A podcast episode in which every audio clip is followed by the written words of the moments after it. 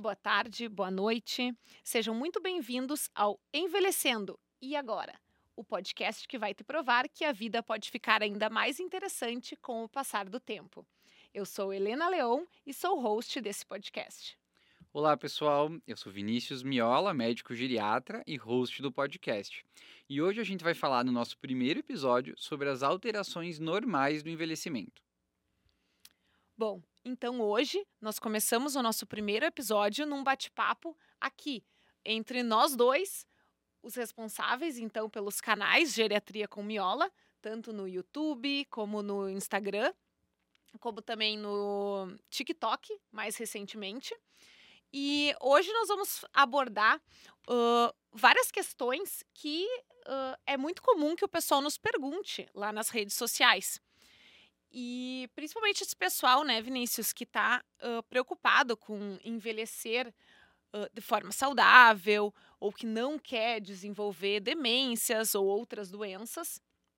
Nós vamos começar falando uh, dessa forma. Se se a gente parasse para pensar, em que momento que nós começamos a envelhecer? Essa talvez seja uma pergunta meio filosófica, assim, mas é, o que você nos diria? O pessoal, a gente vê né, lá nas redes que é, tem muitas dúvidas uh, sobre o que é normal do processo de envelhecimento, né?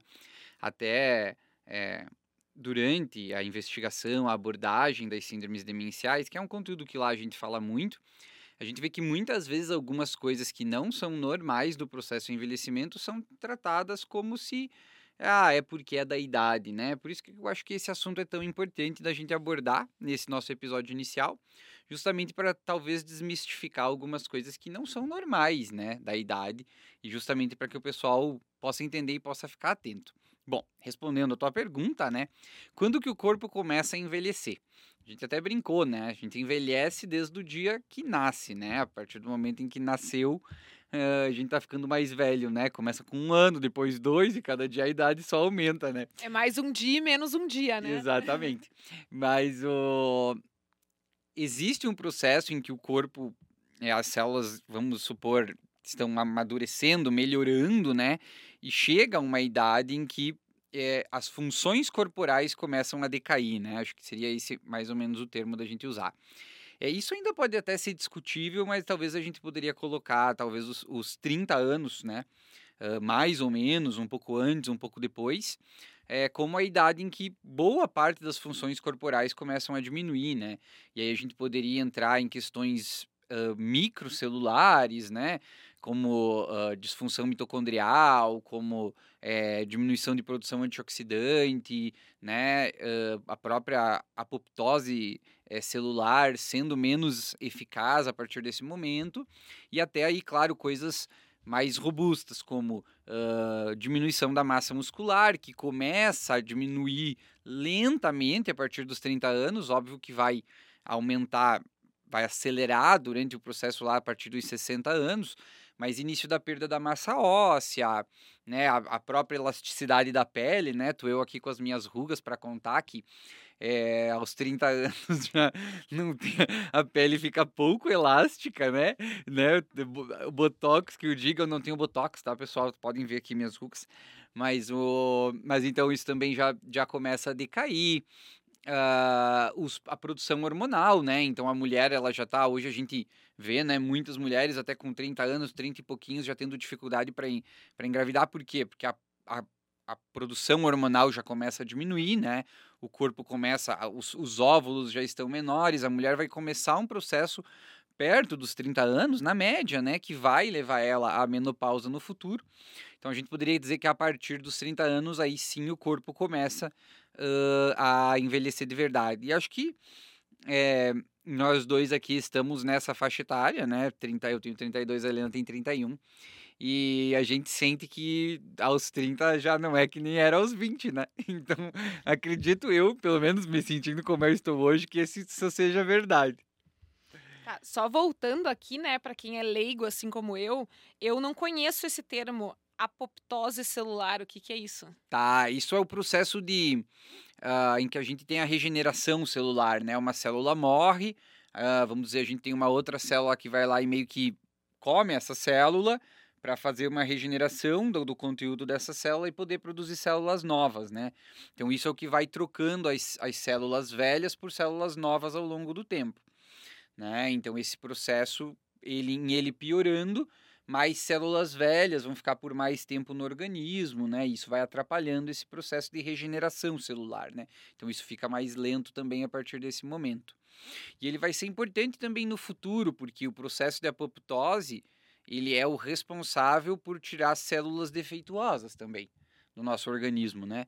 Então é por isso que com o processo de envelhecimento, é, células defeituosas, por exemplo, células cancerígenas, têm mais chance de passar, né?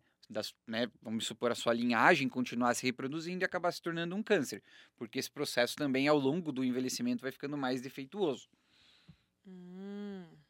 Ah, então é por isso que a gente vê cânceres aparecendo com mais frequência em pessoas com idade um pouco mais avançada. A gente não vê muito ali nos 20 e poucos anos, digamos assim. Sim, com certeza. Isso é uma parte desse processo da nossa imunidade tem a ver com isso. Quanto maior a idade, maior a chance de você ter um câncer também, né? O nosso sistema imune, né, toda a, a nossa imunidade também vai perdendo a sua funcionalidade durante o processo de envelhecimento, né?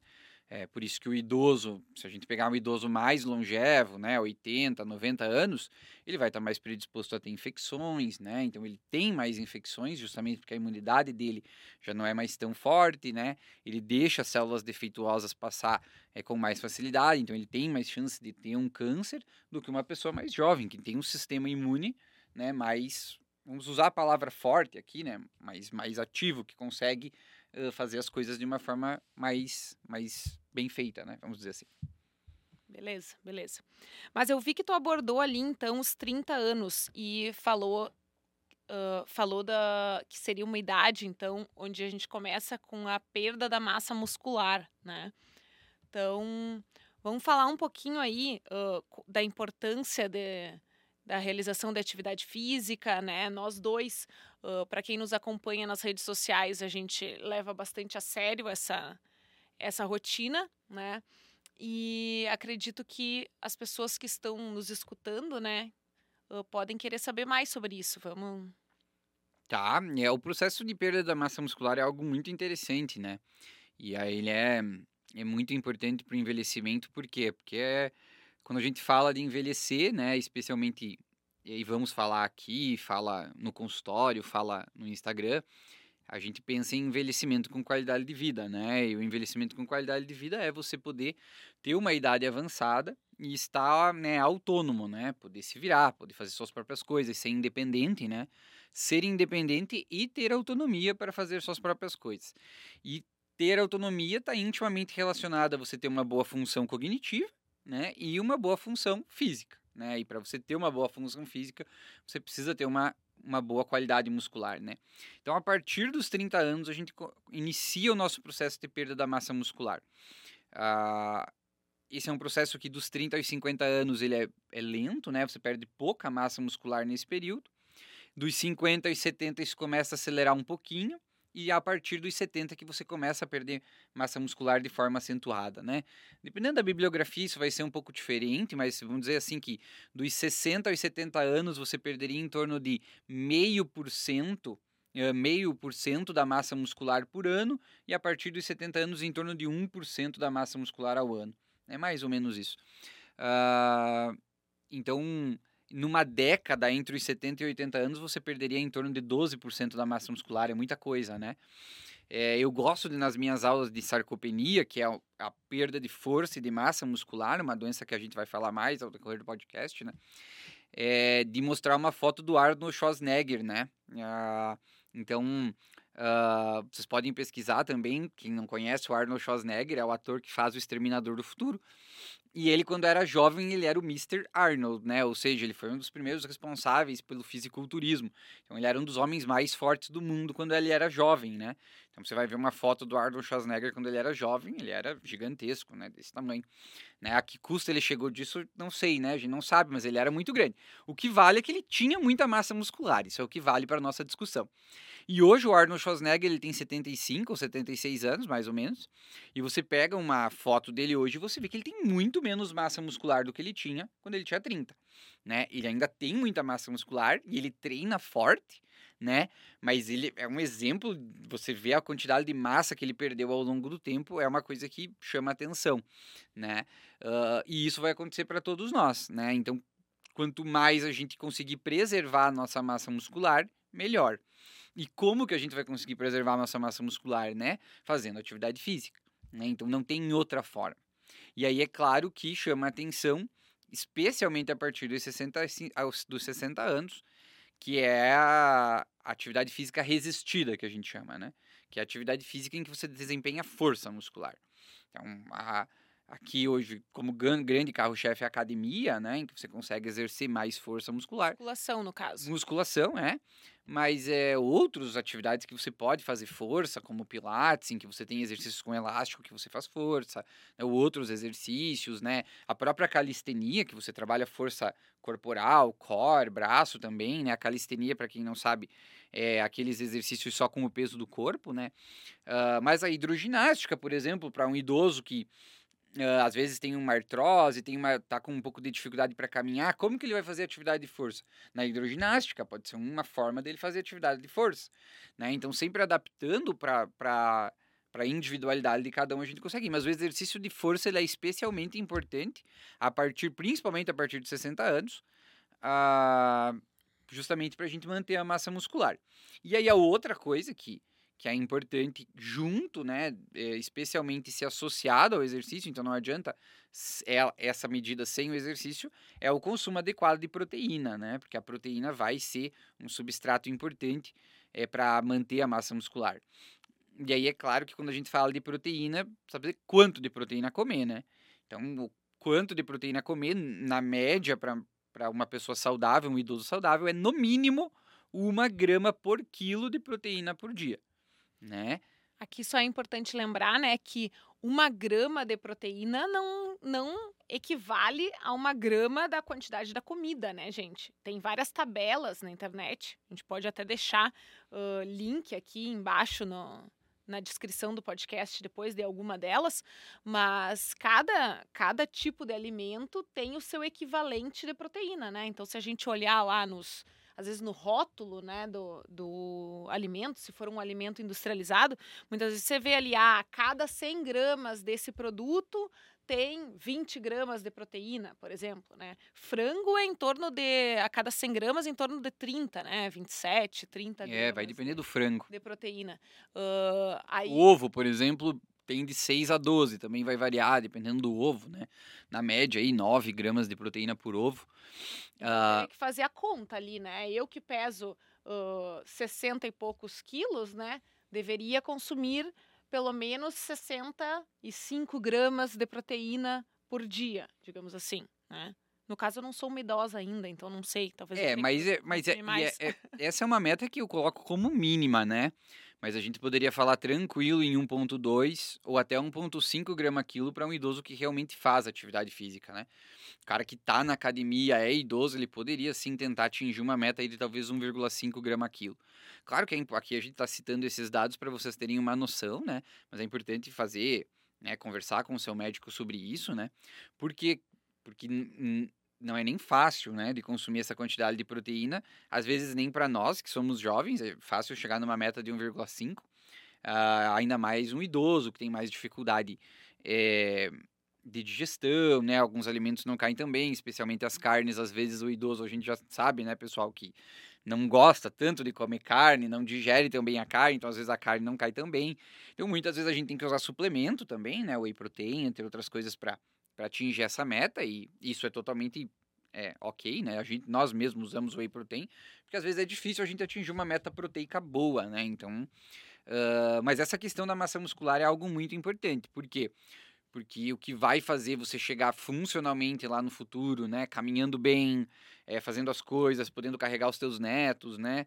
Os teus bisnetos e fazendo várias atividades é você ter força e massa muscular que consiga te gerar força muscular, né? E aí intimamente com isso você vai ter outro processo que vai vai você vai ganhar junto, né, que é o ganho de massa óssea, né? Então, preservar a massa óssea, especialmente para as mulheres que estão mais propensas a desenvolver osteoporose, né? São é, o sexo que é um fator de risco para osteoporose, então tem mais chance de ficar com uma massa óssea melhor, não ter osteoporose, menor risco de fratura no futuro. Então a atividade física também vai melhorar a massa e, consequentemente, a massa muscular e a massa óssea junto, né? Então isso, para quem quer envelhecer de forma saudável, é, é essencial, né? Tá, então, resumindo aqui o que a gente falou, uh, quer dizer que mesmo que a gente siga mantendo, mantenha uma alimentação saudável, com um aporte adequado de proteínas e treine, ainda assim o nosso corpo vai estar tá perdendo massa. O que a gente consegue fazer é desacelerar um pouquinho esse processo, é isso? Sim, não tem como, vai perder massa muscular, né? Hum, pode, vai continuar. O treino vai fazer com que você chegue no futuro, aos 80, 90 anos, com mais massa do que você teria se você não treinasse. Né? Então você vai chegar lá e talvez você ainda. É, eu, eu esses dias eu tava pensando, né? E, e, porque uh, a geração de idosos que a gente tem hoje é uma geração que não frequentava os exercícios, eu né? Já não ia tinha perguntar exercício. isso. É, não tinha exercício. Então, veja que, pelo menos dentro da minha realidade que eu observo, me parece que os homens do interior, eles costumam, quando eles conseguem, porque o homem tem, né, costuma também ter uma mortalidade mais precoce, mas eles chegam um pouco mais fortes lá, muitas vezes na idade idosa porque eles trabalharam mais no pesado, né? Eles fizeram muita força. Óbvio que às vezes chegam meio acabados, né? Porque faziam força de uma forma meio errada, né? Então, às vezes com dor na coluna, dor no joelho, tudo mais. Mas é, o homem que trabalhou muito na roça, que fez muita força ao longo do tempo, ele conseguiu preservar um pouco dessa massa muscular, né? Então, parece que ele chega um pouco mais forte no, lá na idade é, idosa do que a mulher. Claro que as mulheres da colônia também faziam muita força, né? Umas mais do que as outras, vai variar, mas o homem por si só fazia muita força, ainda mais antigamente, né? Então parece que eles chegaram hoje na idade idosa com um pouco mais de massa muscular preservada, justamente por causa do trabalho, né? Que era muito duro e exigia muita força muscular. Mas sim, vai perder massa muscular, isso é, in, é, in, é in, inegável, né? Assim como é o exemplo do Arnold Schwarzenegger, né? Ele treinou a vida inteira, ele treina hoje, você vê vídeo do Arnold treinando, o cara é um monstro, mas é a, ele teve o processo de perda de massa muscular que é, é inevitável, né? Isso é uma das alterações normais do envelhecimento, não tem como evitar, né? Beleza. Tá, mas então assim, o que, que a gente falaria para uma pessoa da nossa idade, então, em torno de 30 anos aí, que está nos acompanhando e que ainda não faz atividade física. E agora? Já está tudo perdido? O que, que ela tem que fazer? Não, o que, que ela tem que cuidar na alimentação dela para tentar remediar aí esses anos que ela ainda não, não começou a se mexer? É, que passou, passou. Temos que pensar daqui para frente. Mas assim, né? O, é, é aquela coisa. É, isso até chega engraçado, né? Porque é, lá no Instagram é aquela coisa. Você, o pessoal sempre quer um suplemento, né? Ai, como é que eu faço? Suplemento para memória, suplemento para não sei o que, vitamina, me dá vitamina, né? E exercício físico que é bom ninguém quer fazer, né? Então, assim, é, acho que é quase que uma unanimidade que as pessoas sabem que elas precisam fazer atividade física, né? É, o problema é que elas querem terceirizar a responsabilidade para o médico, pra, ou para a pílula, né? É, para ah, então... para vitamina. Então, assim, é, quem quer envelhecer bem, quem quer ter um envelhecimento saudável, precisa fazer atividade física, ponto. Né? Se não estiver fazendo atividade física, não tem como ter um envelhecimento, o melhor envelhecimento possível. Tem que fazer atividade física. O, a gente até tem alguns guidelines de atividade física que mostram ali até os 60 anos, o ideal seria que você fizesse aeróbico e força com um pouco mais de predomínio para o aeróbico, né? Caminhada, corrida, bicicleta, né? Atividades aeróbicas. E força, vamos supor, cinco vezes por semana, três aeróbico, duas de força. A partir dos 60 anos, você teria que trocar mais força, menos aeróbico. Até tem o que a gente chama de exercícios multimodais, que seria você trabalhar força, é, equilíbrio e aeróbico. Né? Isso pensando no exercício tipo funcional, né? que você acaba fazendo um pouco de exercício de força, fazendo um pouco de aeróbico, fazendo um pouco de equilíbrio. Né? Então, esse multimodal, talvez se eu pegasse um idoso de 80 anos, seria o exercício ideal para ele. mas nunca é tarde para começar a fazer atividade física. Sempre que você iniciar atividade física, você vai estar tá tendo um ganho uh, para o teu processo de envelhecimento. Seja se você inicia aos 60, aos 70, aos 80, aos 50, aos 40 ou aos 30. Óbvio que quem está sedentário tem que começar a fazer atividade física o quanto antes, se quiser envelhecer de uma forma saudável, né? Então, não existe pílula mágica, né? A, a atividade física, ela é hoje a principal pílula do, saudável, pílula para o processo de envelhecimento é a atividade física. E a atividade física tem uma coisa muito interessante que vale a pena a gente comentar, né? Uh, porque hoje a gente entende o processo de envelhecimento como um processo inflamatório, né? É, do inglês eles usam o termo inflammaging, né? Que é inflamação e envelhecimento, né? Inflammaging, aging de idade. Uh, então, mesmo meio que entendendo o processo de envelhecimento como um processo inflamatório crônico, né? O nosso corpo ele está exposto é, a inflamações o tempo inteiro, a gente está sempre inflamado, mas a gente está inflamado em maior ou menor tom, né? Então, quanto mais a gente faz coisas que inflamam o nosso corpo, mais a gente acelera o processo de envelhecimento. O que, que inflama o nosso corpo? Uh, tabagismo, né? O sedentarismo, comer porcaria, né? Então, produtos que é, sejam inflamatórios, né? uh, sei lá, salgadinho, embutidos, industrializados, essas coisas assim, produzem mais reação inflamatória. Uh, então isso vai, vai aumentar, acelerar o processo de envelhecimento. E coisas anti-inflamatórias vão, na teoria, diminuir essa reação inflamatória e diminuir o processo de envelhecimento. E a principal atividade anti-inflamatória que a gente pode fazer é a atividade física, né? A atividade física, ela produz substâncias no nosso corpo que são anti-inflamatórias, como a interleucina 6, por exemplo, entre várias outras. Uh, e isso ajuda a diminuir o nosso, né, é, diminuir não, mas, né, retardar, lentificar o processo de envelhecimento. Então, atividade física, se fosse para falar de alteração do envelhecimento e o que tem que fazer, podia ficar falando uma hora e meia só de atividade física, que é isso. Bom, tá dado o recado então, né? Quem ainda não tá treinando ou não tá comendo proteína suficiente, pode começar agora já porque para envelhecer de forma saudável, esse é o principal pilar, então, né? Uh, então vamos continuar falando aqui da idade dos 30 anos. Digamos que chega lá um jovem de 30 anos, um jovem adulto no teu consultório, querendo envelhecer de forma saudável, querendo planejar esse envelhecimento saudável que, que você poderia dizer para essa pessoa? Que exames que ele pode fazer? Então, chega lá preocupado, querendo fazer um check-up, faz tempo que não está que não tá acompanhando com nenhum médico. O que, que você diria para essa pessoa? É, é, o, o processo de envelhecimento, né, a, a, os pilares dele não tem nenhum segredo, né? É, é uma coisa que é bem conhecida. É uma dieta saudável, balanceada, né?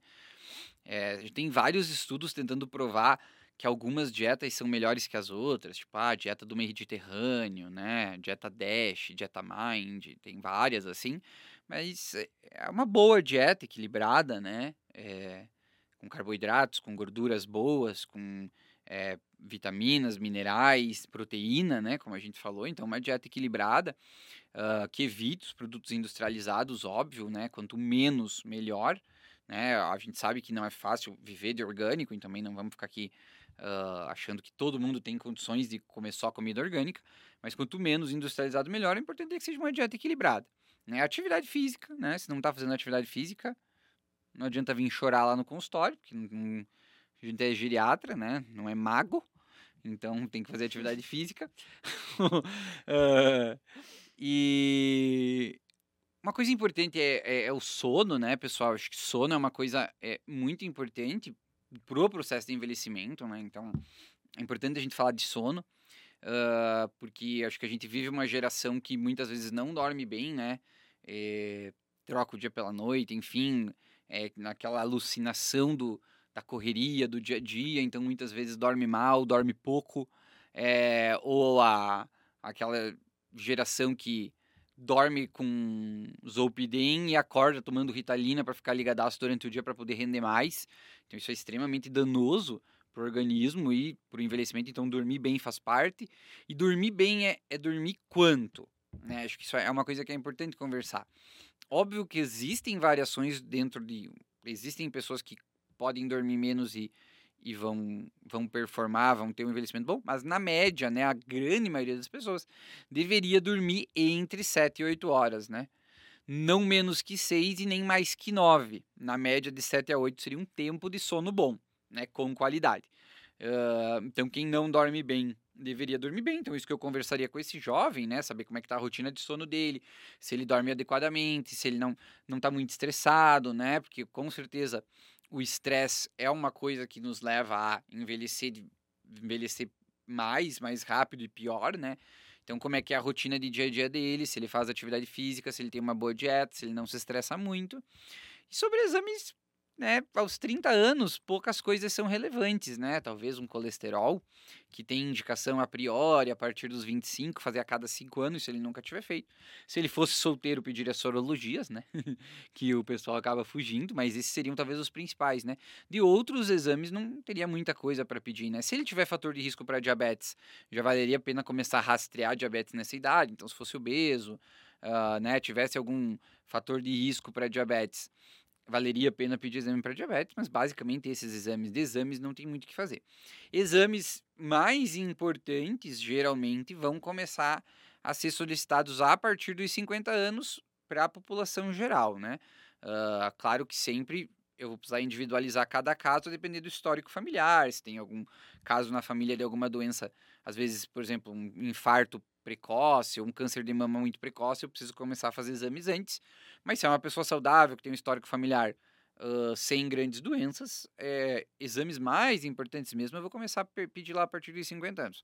Aos 30 anos tem pouca coisa para pedir de exame, é mais orientação. É sono, é comer bem, é fazer atividade física, né? Ter uma vida mental e social saudável, né? Então cuidar da mente, não se estressar demais, trabalhar é o suficiente, né?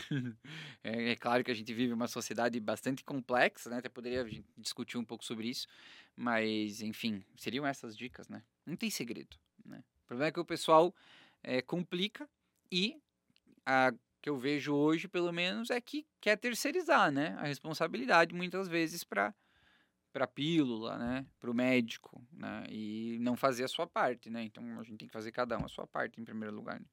Bom, tu falou no geral, assim, né? Mas as mulheres, é claro, tem que acompanhar com a ginecologista também, né? Porque aí tem os exames femininos que precisam ser feitos. Sim, sim, sim. É. Bom, bom adendo, né? No caso, teria o preventivo, né? Que já teria. Se é uma pessoa sexualmente ativa, já deveria estar fazendo o preventivo, especialmente, né?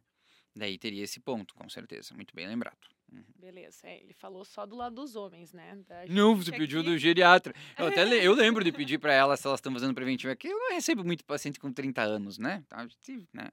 Os de 30 anos estão querendo tomar bomba, em vez de ir no geriatra ver como é que como é que fica bem, né? Então... Só querem saber do endócrino, Cara, então... tem que então. puxar a orelha dos caras, né? A realidade é essa, infelizmente, né? Os caras estão indo no nutrólogo para tomar bomba e vitamina endovenosa, né? Isso é um absurdo, mas enfim, né? É, é, faz parte do jogo.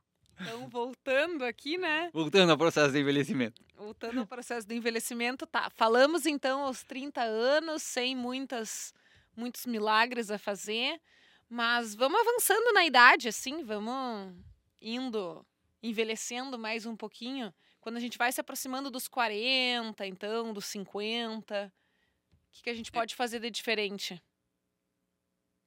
Ou com que idade as pessoas deveriam ter procurar, deveriam chegar então no consultório do geriatra para começar esse acompanhamento? É, assim, acho que a Sociedade Brasileira de Diretoria e Gerontologia fala em 40 anos, né? É, iniciar a consulta geriátrica. É claro que o, o, o Brasil é um país é, é, pobre em clínicos bons, né? Então a gente precisaria ter um, é, em você não tendo um bom clínico, talvez o geriatra fosse uma boa pessoa para você ir, conversar e tudo mais.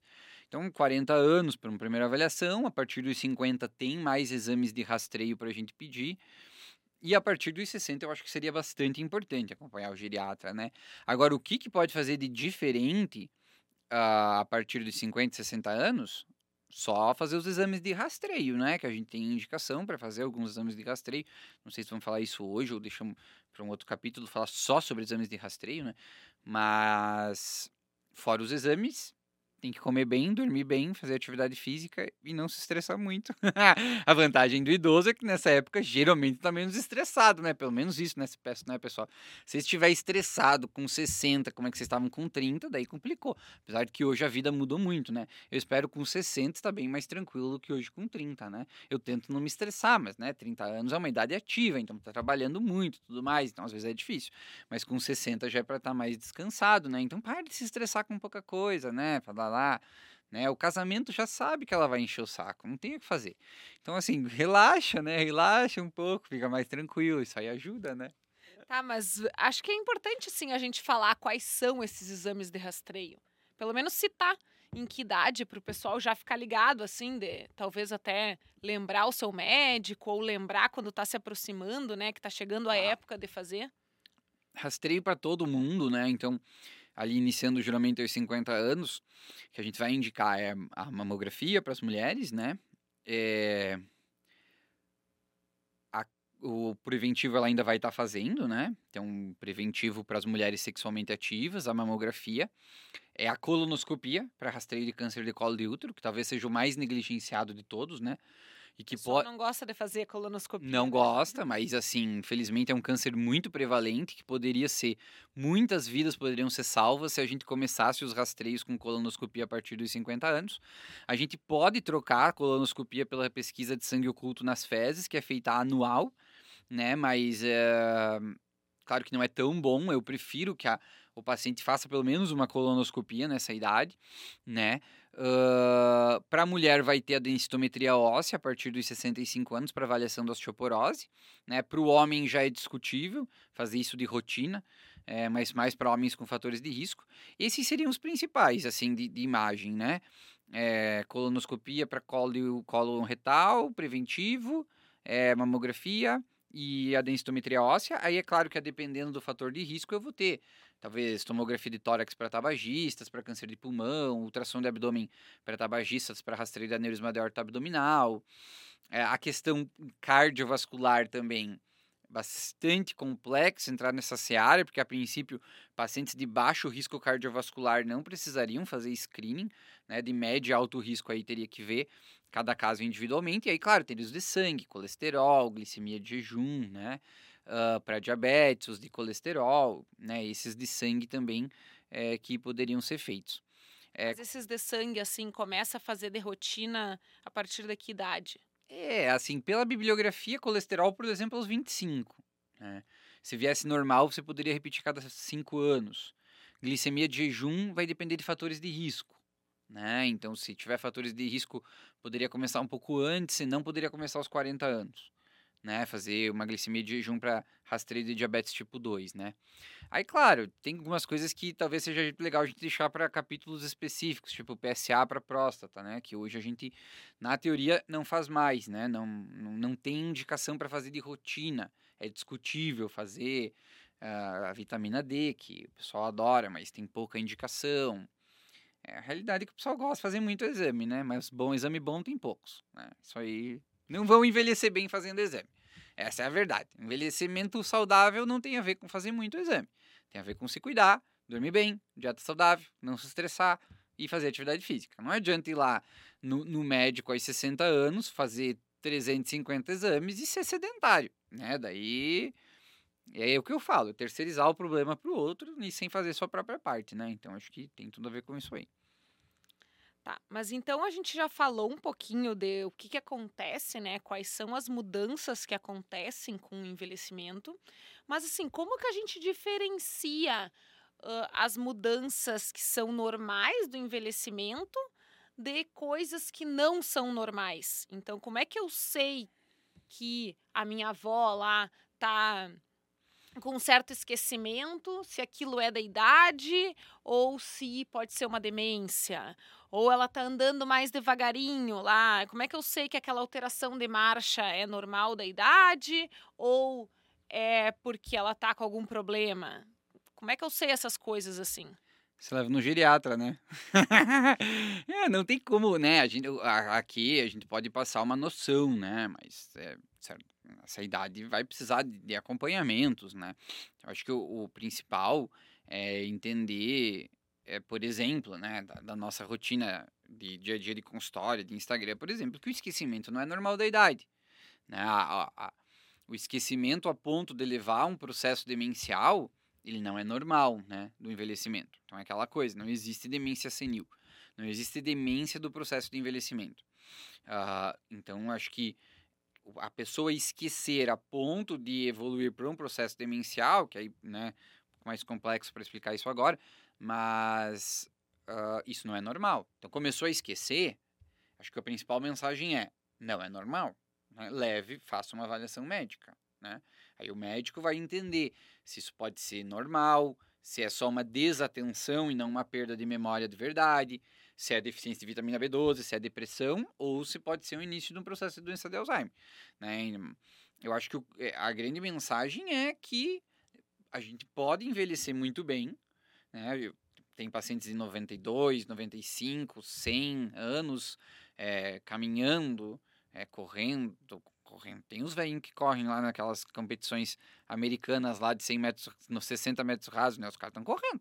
Tem, tá, tá, lá o Drauzio Varela com 80 anos correndo maratona, né? Então é porque dá para chegar lá dessa forma. Então, acho que a grande mensagem é que tem que parar de é, culpar o processo de envelhecimento por qualquer problema. Se essas coisas aparecerem, é importante levar para avaliação médica, né? Especialmente as questões cognitivas, né? Porque eu acho que então, é, nesse caso, a gente entraria no segundo pilar é, importante do processo de envelhecimento para que para nós, né? Assim como nós que estamos aqui, que queremos envelhecer bem, uh, que é a questão física, óbvio, né? Então a gente vai fazer atividade física para chegar lá no futuro bem e poder aproveitar, né? Os nossos 70, 80, 90 anos.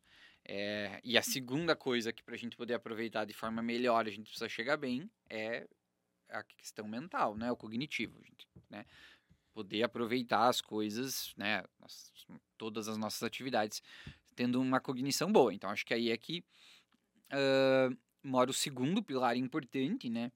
É, que é como que a gente trabalha a nossa cognição uh, para chegar é, bem lá, né? E aí, eu, isso é uma das coisas que eu estava pensando hoje é, vindo para casa, é, porque saiu uma reportagem recente, talvez muita gente deve ter visto uh, no, nas redes sociais, é, essa semana, semana passada, não lembro agora quando foi, que 84% dos brasileiros não compraram nenhum livro no ano passado, né?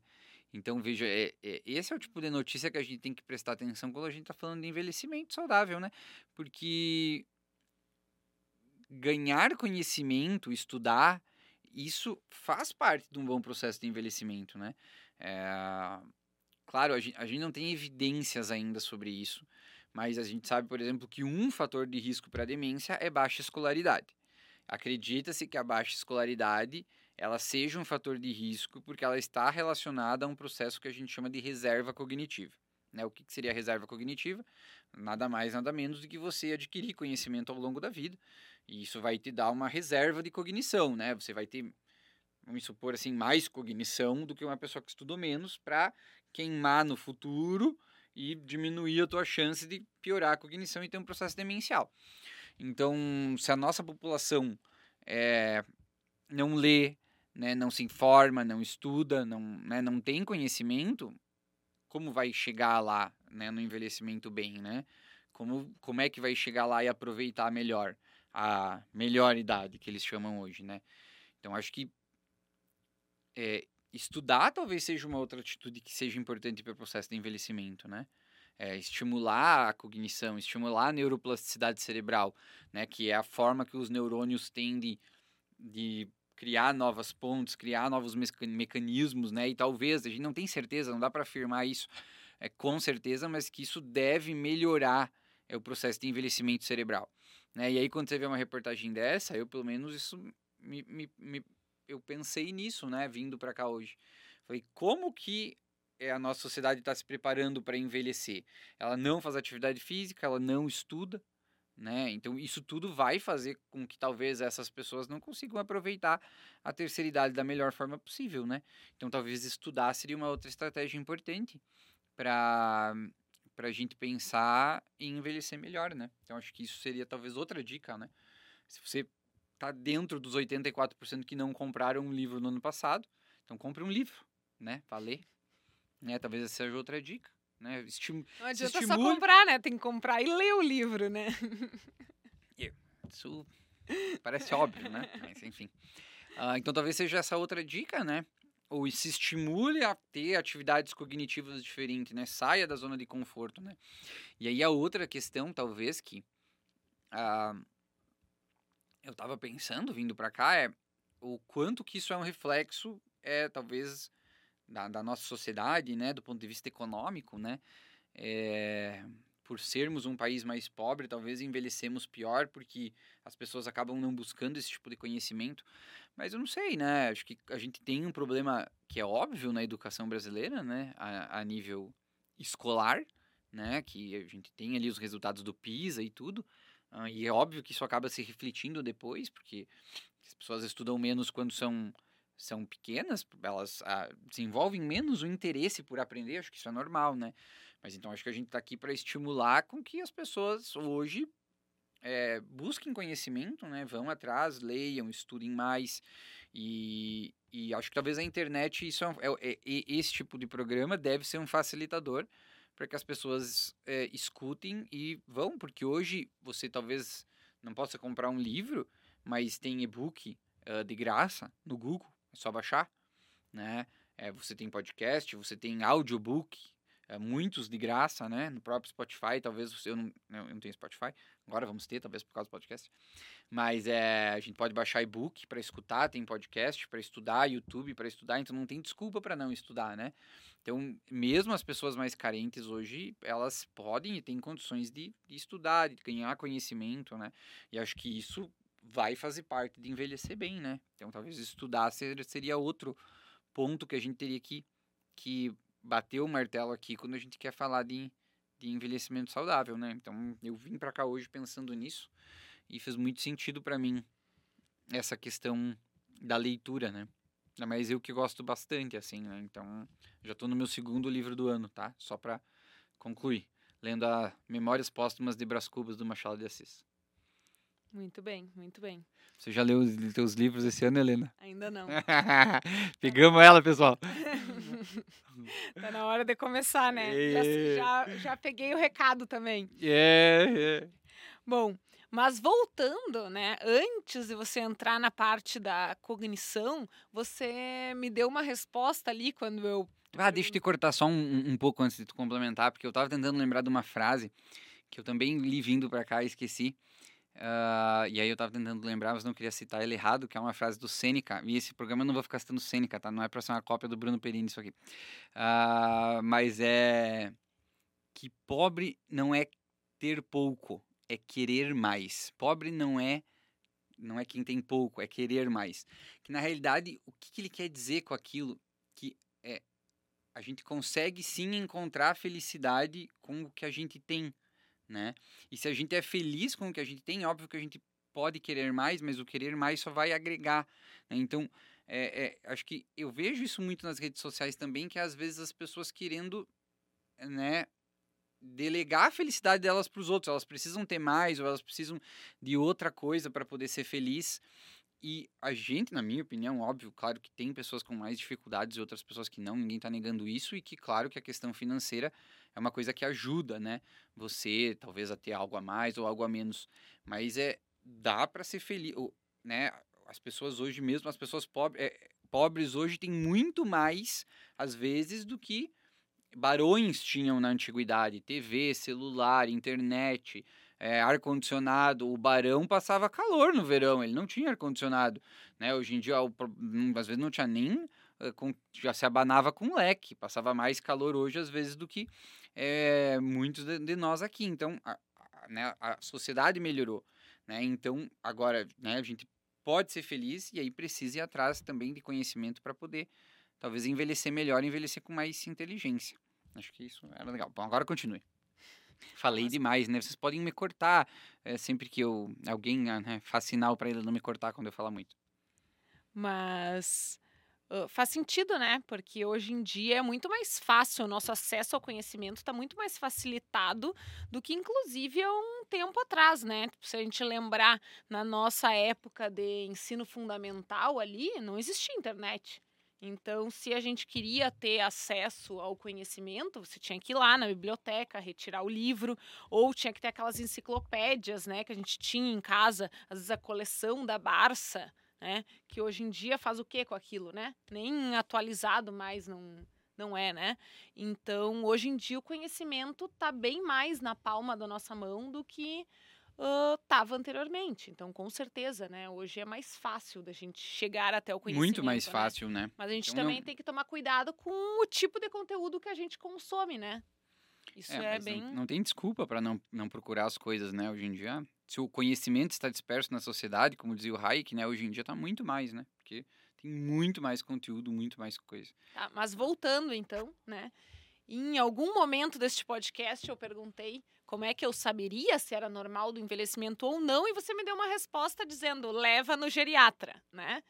Mas então, assim, ãh, eu queria saber com que frequência que a gente tem que procurar o geriatra, então? É.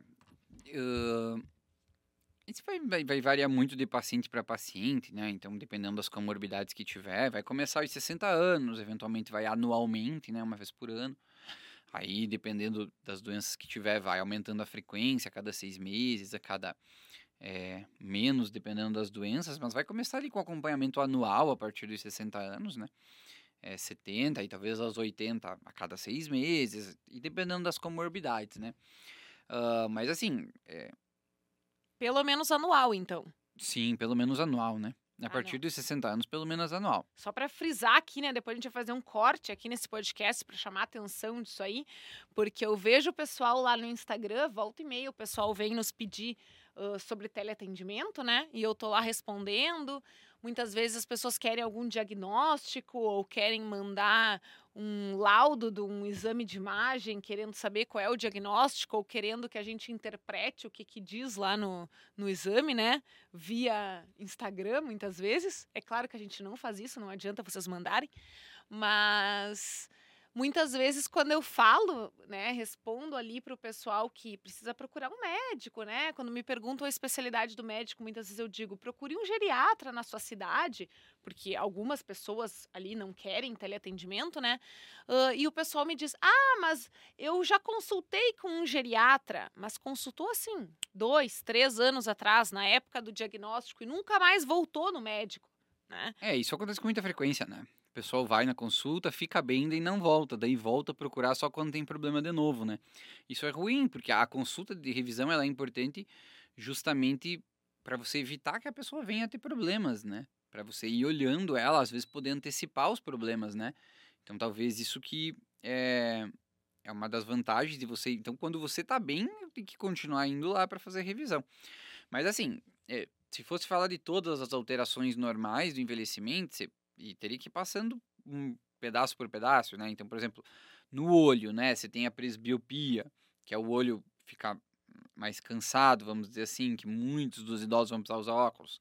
Catarata, que acontece, né? Nós provavelmente vai chamar o oftalmologista aqui para falar de catarata em algum momento, mas é uma doença que acomete aí, né? Praticamente 100% dos idosos. Ah, então, muito comum, glaucoma, muito comum, né? Alterações relacionadas à audição. Também praticamente todas as pessoas vão ter alguma perda da acuidade auditiva, né? Olfato vai piorar, paladar vai piorar, perde as papilas gustativas, sente menos o gosto. Ah, trato gastrointestinal diminui, o tempo de esvaziamento gástrico diminui, produção de, óxi- de, de ácido clorídrico diminui, né? Ah, o esfíncter esofágico inferior relaxa mais, facilita o refluxo. Ah, constipação, por exemplo, é mais comum em idosos também, porque o trato gastrointestinal fica mais lento, né? Então, isso, todas essas seriam alterações normais do envelhecimento que a gente poderia, poderia dizer, né? Então, E as quedas. queda não é uma coisa normal, mas aí vai estar relacionada muito a ver com é, o quanto você tem o teu sistema osteomuscular robusto, né? Na questão de força, massa muscular que a gente falou, né? Se tiver força, se tiver massa, provavelmente tem menos chance de cair. Vai ter um pouco relação com o equilíbrio, né? Então, que tem sistema neurológico, sistema vestibular associado, mas não é normal cair, né, com a idade. Então, cair é uma coisa que precisa ser investigada. Caiu por quê? Porque tá fraco, porque tá tonto, né, ou porque não tá sentindo às vezes direito a perna quando caminha, né, pisa errado. Então, é, queda não é uma coisa normal do envelhecimento, é uma coisa que a gente teria que ter cuidado, né. Uh, por exemplo, que não é normal do envelhecimento, coração fraco, por exemplo, geralmente o coração não fica fraco com a idade, ele mantém a força muscular, então. Uh, mas, claro, aumenta a prevalência de hipertensão, né? Aumenta a prevalência de insuficiência cardíaca com fração de ação preservada, que isso é outra doença, que acho que é um, um tema bastante complexo. Talvez a gente vai ter que ter um podcast só para falar dessas alterações cardiovasculares, né? Então, é difícil explicar tudo que é normal para a pessoa saber, né? Mas acho que é o que a, a grande mensagem é que dá para envelhecer muito bem. Se tá sentindo algumas coisas muito estranhas, não fique em casa achando que é da idade, né? Procure o médico, né? Se oriente para saber se isso é normal, se não é, né? Acho que essa é a mensagem. O que eu vejo hoje ainda é muito menos do que aparenta ser antigamente, é as pessoas culpando a idade para grande parte dos problemas, especialmente a perda de memória, que é o que a gente mais vê no consultório, que às vezes o paciente já está com doença de Alzheimer há um, dois anos e as pessoas achavam que aquilo era da idade, né? Então, isso acho que é, a mensagem é muito mais, cara, tem algo muito estranho, né? Sinal de alerta, né? Então, vai dar uma olhada, vai ver se, se isso está adequado, né? Então, acho que Bom, então tocou num ponto aqui que seria, digamos, um mito do envelhecimento, né?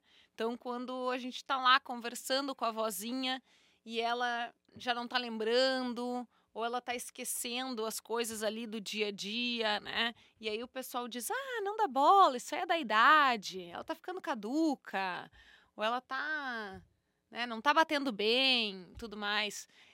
Então, isso é um mito, não é normal da idade, né? Mito. É um mito. Uh, realmente, isso a gente já. Né, é que a gente fala tanto no Instagram que para nós parece que é uma coisa que está consolidada, né? Mas a gente sabe que muitas pessoas ainda acham que isso é normal do envelhecimento, né? E, e não é, pessoal. Então, assim, é, a, a prevalência de demência ela aumenta com a idade. Então, a, né, acima dos 85 anos, hoje se estima que uma em cada três pessoas tenha demência.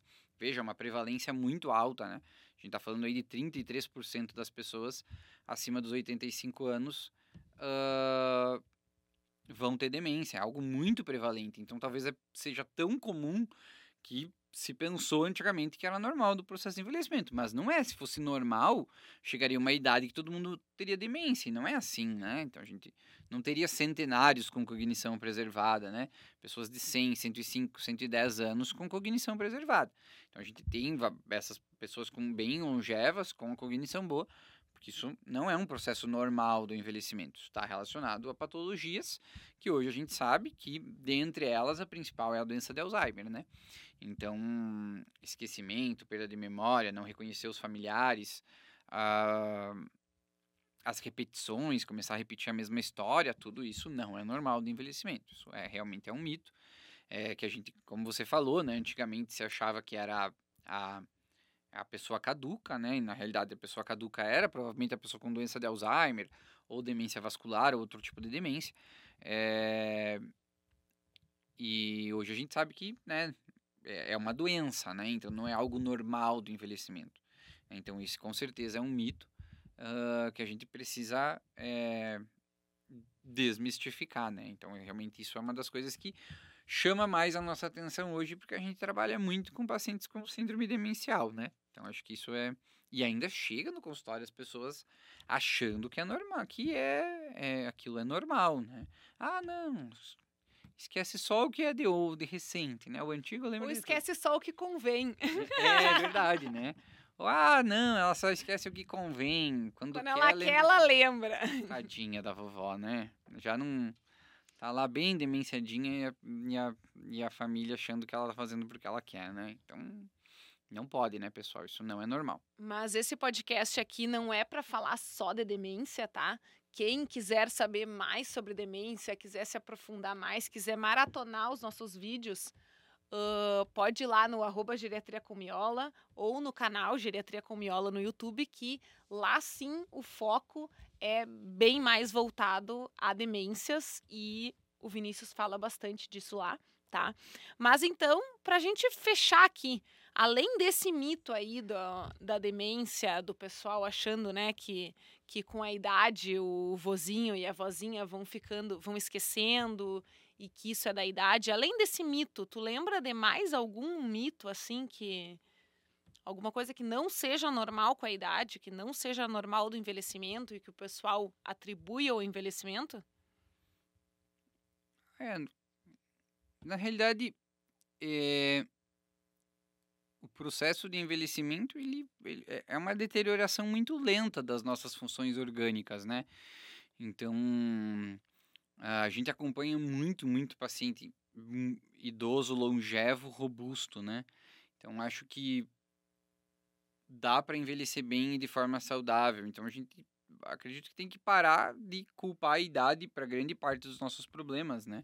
E achar que a idade é justificativa para tantas coisas. Ah, existem algumas coisas que acontecem com o processo de envelhecimento, mas se a gente se cuidar, a gente pode evitar muitas dessas coisas e outras a gente pode tratar, né, a hora que isso acontecer. Uh, então, acho que, que a mensagem final seria essa, né? Uh, se pode envelhecer de forma saudável e muito bem. E ao chegar lá, tendo o acompanhamento, dá para viver muito bem, né? Agora que começou com essa questão da melhor idade, né? Que é a, a, a terceira idade, né? A partir dos 60 anos é a melhor idade. E, e, e, a gente pode discutir se é a melhor idade ou não, né? Acho que a melhor idade é a melhor idade, é a melhor idade que eu tô hoje, né? Para mim, hoje a melhor idade é os meus 32 anos. Então, eu vou tentar fazer deles o melhor possível. E quando eu tiver 60, 70, eu vou tentar fazer dos meus 60, 70 o meu melhor possível para que aquela seja a minha melhor idade. Né? Então, acho que a melhor idade é aquela que eu posso desfrutar. E a que eu posso desfrutar hoje é agora. Né? Mas é claro que Quanto mais eu sou jovem, talvez mais eu precise pensar no Vinícius do futuro. Porque senão eu não vou poder aproveitar bem o minha, meu envelhecimento se eu não pensar no Vinícius do futuro hoje. Quando eu for mais velho, talvez eu precise pensar um pouco menos no Vinícius do futuro. E aí eu consigo aproveitar mais. Então, eh, se hoje eu jovem é, eu pensar no Vinícius do futuro, talvez lá nos meus 60, 70 anos, eu consiga fazer daquela idade a minha melhor idade né? Porque eu vou ter talvez mais tempo para aproveitar algumas outras coisas, mas vou chegar lá bem, né? Então acho que é, talvez é essa a mensagem, né? E se eu tenho 70, a minha chance de chegar e eu for um, um idoso é, saudável, a minha chance de chegar nos 80 é muito alta. Então, o meu idoso dos 70, ele tem que estar tá pensando de certa forma no meu idoso do, com os 80.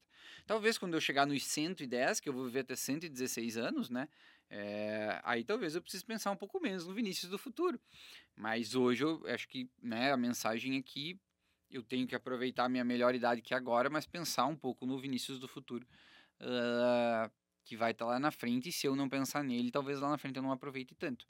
Né? Então acho que a gente já falou de várias coisas que a gente pode fazer para fazer do nosso processo de envelhecimento algo um pouco melhor né? E aí, claro, que ao longo de todos os outros programas a gente vai falar muito mais sobre isso. Mas para começar, acho que pro primeiro episódio fomos bem. Beleza, então. Então, acho que era isso, pessoal. Então, abordamos aqui, né, no nosso primeiro podcast, primeiro episódio, né, desse podcast sobre essas as principais alterações no envelhecimento e vocês podem esperar aí diversas temáticas para os nossos próximos episódios. Show, valeu pessoal. Então, é, vocês nos encontram, né? É, lá no Instagram, arroba Geriatria com Miola, é, no nosso canal do YouTube, Geriatria TikTok, Geriatria. Uh, então sigam lá as nossas páginas, não esqueçam de curtir aqui, curtam o comentário, comentem, compartilhem com outras pessoas. Se inscrevam aqui no nosso canal do YouTube, Geriatria com Miola, também nas, nas redes de podcasts que vocês estiverem utilizando, Spotify, Apple e afins e nos ajudem aí a divulgar o conteúdo se vocês gostaram. Uh, e até a próxima. Até lá. Tchau, tchau.